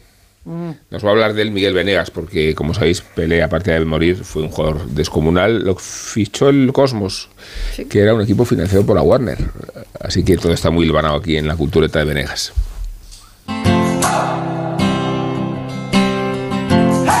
Pelé lo hizo todo y lo hizo antes que nadie, incluso lo de ser estrella mediática y vender camisetas y ganar dinero en la tele y el cine, que en los años 70 era una rareza cultural del fútbol. Pelé era el mejor futbolista del planeta en 1975. Lo era sin discusión y para toda la historia. Había ganado tres mundiales y simbolizaba la identidad futbolera de todo Brasil, libre y feliz con un balón en los pies. Tan importante era que el propio gobierno no lo dejaba salir del país para volver a calzarse las botas. Se había retirado hacía solo un año, pero tenía problemas económicos y necesitaba volver. El dinero llamaba a su puerta desde Europa. Real Madrid y Juventus habían ofrecido 15 millones por su traspaso, pero las autoridades se negaban a dejarlo ir. Hasta que llegó la llamada de Henry Kissinger, secretario de Estado de los Estados Unidos. En Nueva York había nacido un equipo de fútbol con pretensiones, el Cosmos. Dicen que lo crearon los hermanos Ertegún, directivos de la Warner, en una noche de fiesta en la sala Estudio 54. Allí, entre estrellas musicales y actores de fama, convencieron a Steve Ross, director general de la Warner, para fundar un equipo de fútbol y convertirlo en la referencia del soccer americano. El proyecto necesitaba una estrella y fueron a buscar a la más grande del planeta. Si vas a Madrid o a Turín, seguirás ganando títulos y dinero. Si vas al Cosmos, ganarás un país entero. Así convencieron a Pelé y así el Cosmos logró un fichaje imposible. El contrato lo firmó con la Warner, no con el equipo. Debutó en 1975 en un patatal de Randall Island ante 22.000 espectadores. Se retiró dos años después, ya como campeón de liga, en un amistoso ante el Santos en el estadio de los Giants, ante 88.000 personas. El trabajo colonizador estaba hecho. Pero el contrato seguía. Por eso Pelé se tuvo que calzar las botas de nuevo para hacer películas. Por eso Evasión o Victoria y otras que vinieron después, aunque con menos éxito y elenco. Por eso otros cameos en televisión y cine y fiestas con estrellas de la música que se hicieron tan célebres como el propio Cosmos en el Nueva York del principios de los años 80. Fiestas que se llevaban al campo de juego porque el Cosmos siguió siendo un gran equipo de fútbol. Tenían a Beckenbauer, a Chinaya y a Carlos Alberto. Y en la grada se sumaban Mick Jagger y Robert Redford, y las Cheerleaders y Bugs Bunny, y todo el color de la cultura pop estadounidense. Pelé se hizo millonario en Nueva York y se compró una casa en los Hamptons. El Cosmos murió en 1984 víctima de la crisis de los videojuegos, que encumbró a Nintendo y enterró al Atari, la joya de la corona de Warner Communications. En 2010 se recuperó la franquicia Cosmos, pero la marca es solo un recuerdo nostálgico de la primera década dorada del soccer en la Gran Manzana. Juegan en Long Island, en un pequeño campo para 5.000 espectadores. Hoy todo familias que pasan el día al aire libre. Pero sigue siendo el icono pop del fútbol yankee.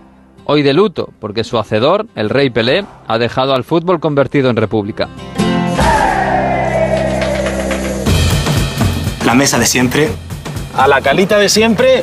¿La cabaña de siempre? Las butacas de siempre. La ruta de siempre. Para regalo como siempre. Sueldazo del fin de semana de la 11. Todos los sábados y domingos puedes ganar un premio de 5.000 euros al mes durante 20 años. Más 300.000 al contado. Bien, acostúmbrate. A todos los que jugáis a la 11, bien jugado. Juega responsablemente y solo si eres mayor de edad. En Onda Cero, La Cultureta. Pantalla. Pantalla. Pantalla.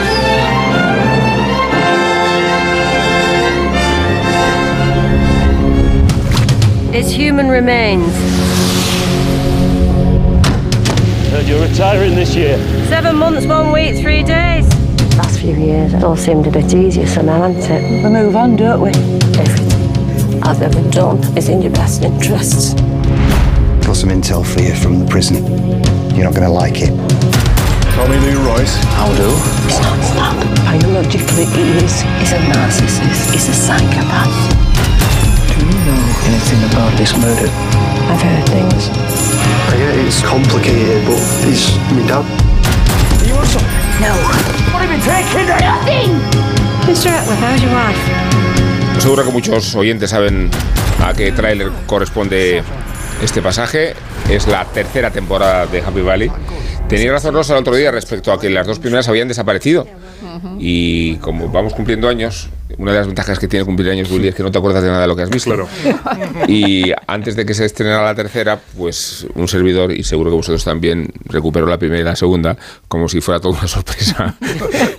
y como si fuera toda una de verdad. O sea, yo. No, verdad, porque te- has olvidado de todo. Sí, sí, sí. No me acordaba prácticamente de nada, lo Pero cual. dice, ¿pero quién es este? ¿Y esto Lo cual estimulaba la, la- la sensación de querer verla y de reengancharse inmediatamente, inmediatamente con la tercera temporada que responde a esta controversia que tenemos los culturetas en si preferimos verlas de golpe o espaciarlas como hace Movistar por criterio de la BBC. Por la emisión, claro. HBO también lo hace H- bastante. O si somos más partidarios de verlas del tirón, Willy es partidario de y yo de verlas del tirón, vosotros no lo sé, ahora lo diréis.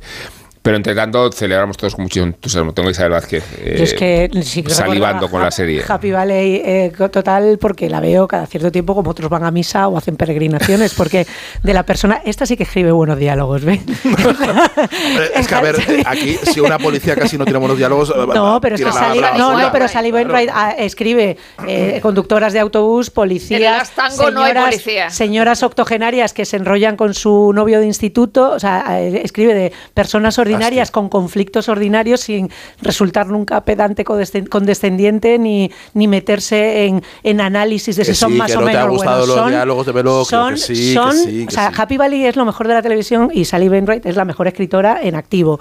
Quien no sepa verlo y no quiera traer el resto de serie que tiene, que las tiene a cascoporro y, y de Sí. temporadas largas, solamente con Last Tango in Halifax y Scott and Bailey pueden llenar horas y horas de Por disfrute situar a los, todos a los oyentes, esta serie va de un sargento de policía de la Sí. zona de West Yorkshire y que tiene, claro, varias tragedias que gestionar, muchas familiares y que después se pluriemplea con muchísimo esfuerzo en la seguridad de su propio munici- municipio. Tiene un, es una señora con chubasquero, con una vida de mierda y un trabajo de mierda. Vestida de lo Robocop, mejor de la ha tele. dicho ella Sí. misma en Lo esta mejor de la última. En una ciudad de mierda y en una Y zona de con, y con Inglaterra de mierda. y con gente fea, eh, que todos los protagonistas... Eso que dice de Robocop está en el piloto del Happy Valley, la describen como Robocop, pero con buenos sentimientos. Esa es la descripción de Catherine Kaywood en la primera aparición Claro, de el Catherine problema es Kaywood que Sarah. Lancashire está mucho más gorda ahora que al principio, con lo cual todavía parece más Robocop.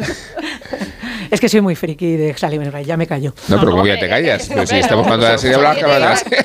Aquí la única que persona que ha hablado con Sally Wainwright Soy es Isabel. Pues expláyate, Es Isabel. No, pues es, No entiendo eh, las No, limitaciones. es verdad que todos adoramos a Sally Wainwright y, so- y, y a Sarah Lancashire y que, y que las grandes actrices ahora mismo eh, eh, eh, británicas son las que están en la órbita de Sally Wainwright, que es Sarah Lancashire, Suran que, Jones. que es Suran Jones, don- que la, ahí ella la tiene en Gentleman Jack. eh, Y en Scott and Bailey. Y en Scott and Bailey. Y en, unas, y en una película, por cierto, que se llama Unforgiven, no, una miniserie que se llama Unforgiven, que han hecho una versión americana con Sandra Bullock para Netflix. O sea, que esa, película de, de Sandra Bullock que has visto en Netflix, pues hay una versión inglesa Pero- de dos capítulos Sí. con Suran Jones. No, no, yo, yo siempre digo cada, cada vez que escribo sobre Happy Valley, que es tantas veces que la gente dirá por qué escribe esta señora tanto sobre Happy Valley, la está tan en loca o algo así. Y, y lo de Last Tango en Halifax es una cosa que yo no me explico, que televisión española no ponga eso después de comer. O sea, Sí, es, es- que haya hecho una serie que se llama La Promesa para copiar Down to Navi y no ponga Last Tango en Halifax. No, no me cabe en la cabeza. Last Tango in Halifax, vamos a explicar ¿Dónde de la qué ponen? va. El- Está en DVD. Vamos a Ahora mismo la puedes sí. ver en DVD. Es, Sí. la ¿No premisa la es dos en DVD está. Ya, en DVD siempre digo que no la ponen, que ha dicho que dónde la No ponen. está en ningún lado, la puedes comprar en DVD. Esta es la historia de dos 120 señores que se contactan por Facebook con setenta y tantos años. Eh, fueron novios en el instituto, han enviudado los dos, se contactan por, por Facebook, se van a tomar un café y en el mismo café en el que se, se sientan deciden que se van a casar. Que tienen setenta y tantos, que ha pasado mucho tiempo, que aquello fue un error y que están destinados a casarse. Y cada uno tiene una hija. Hay una es Nicola Walker Y a la partir de otra ahí es la historia de las Lancashire, y familias. Es un, un historión. Y Como luego, Happy Valley, pero sí. El caso de Happy Valley eh, es que desde principal sospechoso ha habido un festival de series británicas de policía donde se incluyen evidentemente La Caza, Broadchurch, eh, Line of Duty. Line of Duty, Pero sin embargo Happy. Valley tiene eh, de superior sobre Line of Duty que maneja la cotidianidad familiar muchísimo mejor. Es lo que iba a decir, Sí, es sí, que sí, en, sí. en- en Happy Valley es bueno todo, porque Claro. es, es buena la historia policíaca, Sí. te engancha la historia policíaca, te engancha la historia social, o sea, el retrato social Sí. de Leeds, Bradford, Sí. todo esa ese triángulo de, de- de desgracias de Inglaterra postindustrial, postminera, eh, tremendamente pobre, eso es- está muy bien reflejado, te refleja muy bien las miserias de, la policía, o sea, lo, cuenta bien todo, o sea, es una serie que realmente la, la mires por me interesa la parte social de mm, las películas de Ken Loach, lo tienes. Me interesan los dramas familiares de no sé qué, lo tienes. Me interesa una, una pura historia policíaca bien contada, no sé qué. que- Al estilo interesa. Colombo, porque sabes quién lo ha hecho. Realmente Sí. es cuánto van a tardar en pillar al manguán este y la torpeza de los criminales. Los criminales son no, gente decía que, vulgar. lo- que los actores son feos en el sentido de que son normales, más que Mm, feos. vulgares, es, son que, es que hay, una, hay un detallismo en la normalidad y una naturalidad a la hora de contarlo. A, a mí me, me fascina, una de las cosas que me fascinan de- del detallismo de Happy Valley son las casas, eh, cómo cuenta un desayuno, cómo cuenta un despertar. Y hay, eh, hay detalles como, por ejemplo, en un radiador eh, tienen puestos calcetines a secar. O sea, eso, ese detalle Es verdad. es un detalle estupendo. O sea, son sí. cosas Pero este- esta temporada se han comprado una sombrilla y una silla cookie para el Porsche. Y el sentido, y el Y un, sentido del 4, humor. 4x4 de 60 años. Y el- y el porque, sentido- porque el Land Rover ese, yo creo que. Eso no llega al Himalaya. Y la, y la Eso- nueva trama Brighton. del, del- del farmacéutico que vende de tapadillo las, Las las, pastillas. pastis. Eh, no, no, es que es, Pero es, es- que además es bueno coincidía cuando sacaban esto en los periódicos aquí, lo del diazepam y todo eso. Y pues te Sí. digo, pero si es la trama de Happy Valley. de Y una verdad". cosa que no suele suceder: eh, el niño de que hace de Ryan. eh, Ha crecido bien. Ha crecido muy bien, por- sí, ha crecido por- bien. porque el chaval, aparte de ser un magnífico actor, no sucedía como con Juego de Tronos, que los niños se convertían en monstruos, ¿no? No, no, es un bigardo. Es un Y Ricardo y es, muy, y es muy buen actor. Sí, sí, sí. Y, y ves y reconoces to- todas las facciones de Ryan. Claro, no sé con cuántos años más. El chaval tendría, Tendría- 10, 11 tenía nue- y ahora 11, tendrá 16, ¿no? Que la- el- hay una parte que es el sentido del humor que es imprescindible en todo lo que hace Sally Wainwright, que está en- también en esta última entrega, cómo es esa conversación del principio principio del primer episodio de la tercera Sí. temporada de, de- de las dos hermanas en, la- en esa especie como de, de sombrillita que hablaba Rosa, hablando de hacer yoga y tirarse pedos. O sea, es como... Dice, dice, ha ¿cómo venido, puedes- pero cuando dice Sara, Sara Lancashire, dice, ha venido Greta Thunberg a darnos una, una Porque los- conferencia. Porque las emisiones de los pedos son malas para el medio ambiente. No, no, pero la- Nos estamos la- cargando la, la Pero cabeza. todas las conversaciones de las hermanas son siempre maravillosas. La, la segunda temporada se abría con, con una conversación en la que le contaba eh, la, la policía a su hermana, le Sí. cuenta el último caso que tiene que ver con un robo de ovejas y le cuenta una cosa, una historia disparatada que luego se conecta con la trama principal que luego presentan. Pero la, la- la conversación entre las dos de cómo, cómo has investigado a- al, al- al que robaba la oveja, al que no sé qué, una, una cosa descachabante. Esa, esa, secuencia que está perfectamente eh, de- escrita y, y concebida está metiéndote todas esas cuñas de humor al mismo tiempo que está solamente dándote Dándote la información, información. que necesitas. Sí. Si tú la ves esa solamente eh, a tiempo real, es decir, empieza el capítulo y te cuenta toda esa situación, no es ni la mitad de interesante que interrumpida por Sí. los chistes de ellos, que al final es una situación totalmente dramática en un entorno de, de- de- de eso, de decrépito y de gente súper pobre y tal, y sin embargo te está haciendo chistes todo el rato de cómo se han cargado la cabra. Es maravilloso. Voy a ponernos esta música, ¿qué os parece?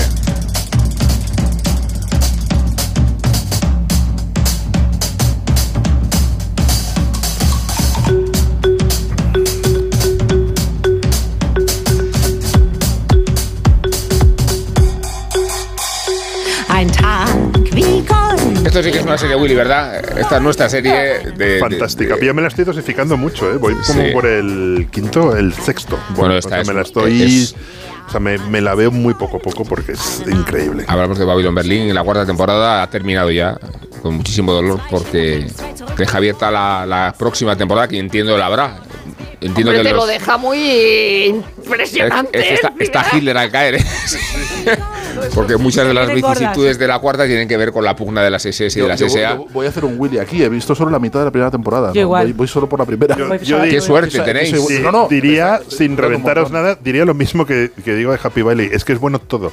Dices, es bueno si te interesa la Alemania de Weimar y el desastre del 29 y luego la subida del nazismo, es tu serie. Si te gusta una historia policíaca buena, bien hecha, bien trazada, con malos buenísimos, unos mafiosos, unos, unos mafiosos los mm, judíos que vienen de Estados Unidos con otros, con no sé qué, también es tu serie. Si te interesa en los avances científicos, en la, Es de una cierto. parte policíaca de los Sí. avances científicos y, y cómo va cambiando la manera de investigar el crimen, también es tu serie. Eh, no sé. eh, El retrato de la aristocracia de la decadente. O sea, aristocracia, el brutal. vestuario del conde Nissen. Eh, bueno, bueno, bueno. O sea, la transformación parte de la- Moreno a Rubio y, y- y la experimentación de, de- Yo creo que tiene la serie un esmero en el vestuario. Es alucinante, es- está súper cuidado. Digo, o sea, tiene un misterio del collar como María Antonieta. O sea, Sí. Hasta el viaje, el viaje es El dirigible, ¿no? El, el viaje en dirigible, yo quiero viajar en No, dirigible. pero es que de pronto hay un plano donde se ve un dirigible como si fuera los supersónicos. Dice, pero esto sí. qué, el dirigible está todo el rato. Y luego, es verdad que la, la- serie alemana, hemos visto siempre serie alemana y de empaque. Es decir, ya no te estoy diciendo la clínica de la Rex, un se- policía de la- No, no, esa es austriaca. no, no, no, no, no. Hemos visto Ber- Eh, Lo mejor ha sido, esa de es austriaca, dice muy serio. Berlín Alexanderplatz o los Buddenbrock. Es decir, que hemos visto las sí. alemanas buenas, pero ahora ya se han, se han, se han enmerado salido. en el- Es verdad que es carísima, pero están empleando bien el Carísima, dinero. pero cuesta lo mismo verla que cualquier otra. Es, Sí, es sí, carísima sí, a nosotros no. producirla. Dale un poco. Einschimmernden, was kümmern mich die Lanzen? Lass uns tanzen.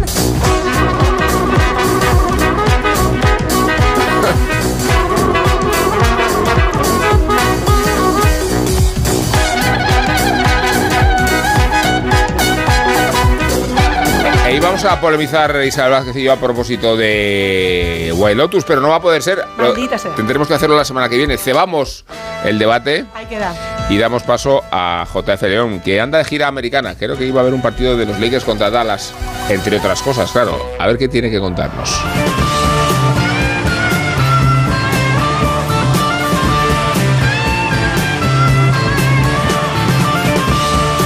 El 13 de enero de 1973, hace 50 años, tuvo lugar una mítica actuación en el Rainbow Theatre de Londres. Sobre su escenario se reunieron algunos de los mejores artistas de la escena británica. Por un lado, tres exmiembros de la mítica superbanda Traffic, a saber, Steve Winwood, Gene Capaldi y Rick Retch. También les acompañó Ronnie Wood, por aquel entonces todavía en los Faces, antes de unirse a los Rolling Stones. Y finalmente, el gran Pete Townshend. En realidad, el guitarrista de los Who no era el protagonista, pese a haber sido el organizador del Sarao, porque simplemente se trataba de sacar de casa a su buen amigo Eric Clapton, que llevaba dos años hundido en el pozo de la heroína, prácticamente sin salir de casa y sin tocar. Clapton estaba muy desmejorado física y anímicamente, y como guitarrista evidentemente no estaba en muy buena forma, tal y como se puede comprobar en la grabación de esos dos conciertos del 13 de junio de 1973 en el Rainbow. De haber sido por él, los habría cancelado, pero no podía hacerle eso a Pete Townshend, que según Clapton fue el único que se portó verdaderamente como un amigo en esa etapa tan oscura de su vida. Se preocupó constantemente de él, le atendió y cuidó. Y además había montado una banda de ensueño para ese concierto, con músicos de primer nivel, con la única intención de revitalizar a ese guitarrista del que a finales de los 60 se decía que era Dios. Y es que fueron varias las pintadas que aparecieron por Londres que rezaban Clapton is God. Ciertamente su carrera era tremenda. Siendo todavía un crío, había situado muy alto a los Yardbirds y posteriormente brilló intensamente con los Blues Breakers de John Mayall. Y con Cream convirtió el blues en hard rock en solo un par de años. Dicen que Hendrix le frustró, que le quitó las ganas de hacer blues al ver que no iba a poder superarle, pero en realidad fue un cambio de perspectiva, el deseo de poner a la guitarra al servicio de la canción y no al contrario, que es lo que había hecho hasta entonces. Eso lo entendió tras convivir con Delaney and Bonnie. Ver cómo trabajaban las canciones le animó a concentrarse en la composición y a dar por finiquitada su aventura con Blind Faith. Con Delaney and Bonnie además giró por Europa con vocación de ser simplemente un músico, prácticamente secundario, y se empapó de esa experiencia colectiva. Gracias a ellos, se consolidó como cantante y grabó un magnífico LP de debut en solitario. Y también con algunos de esos músicos registró el álbum de Derek and the Dominos. Tras el concierto que hoy estoy recordando, afortunadamente abandonó la heroína, aunque su alcoholismo tardaría algo más en superarlo, pero sobre todo miró hacia adelante y se centró en una carrera en solitario que en la segunda mitad de los 70 sería muy muy exitosa gracias a canciones como esta versión del I Shot the Sheriff de Bob Marley.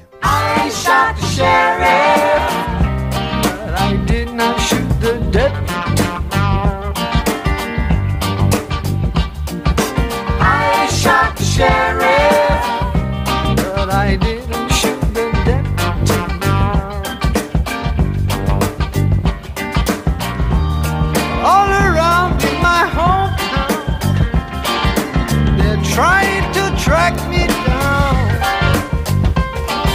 They say they Veo que se están hablando las posiciones, ablandando las posiciones económicas de Sergio, que estaría dispuesto a desembolsar 110 euros, no 120, pero 110. 116 podríamos Gastos, gastos de envío incluidos. No, No, no, tiene que estar incluido, por supuesto. 116 precio Sí, final. Estamos hablando de cuarto volumen del Busca del tiempo perdido en la del- traducción de Lumen, pero no vale la versión de No, bolsillo, tapa tiene que ser tapa tapa dura, dura. tapa dura. Para remediar ese hueco y misericordia Eso que es. delata las ineficiencias de tu propia biblioteca. Vamos a O sea, decirlo. con las mías, las mías como las tuyas, co- como- si tu farol no, no tiene. color. Tu farol no tiene. Vamos, eh, límites, como los de Lola Flores. Hablaremos de Lola Flores, ella lo estoy diciendo, ¿eh? Que somos bien. culturetas en todos los sentidos. Y yo sé que esto a Rosa le va a Me gustar. encanta, Rosa, me encanta, me encanta.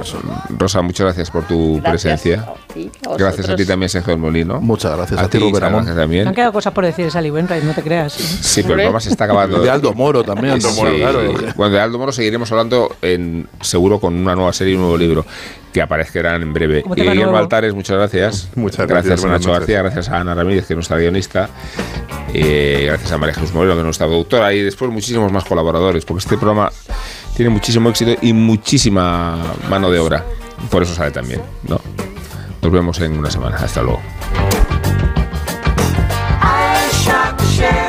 La cultureta.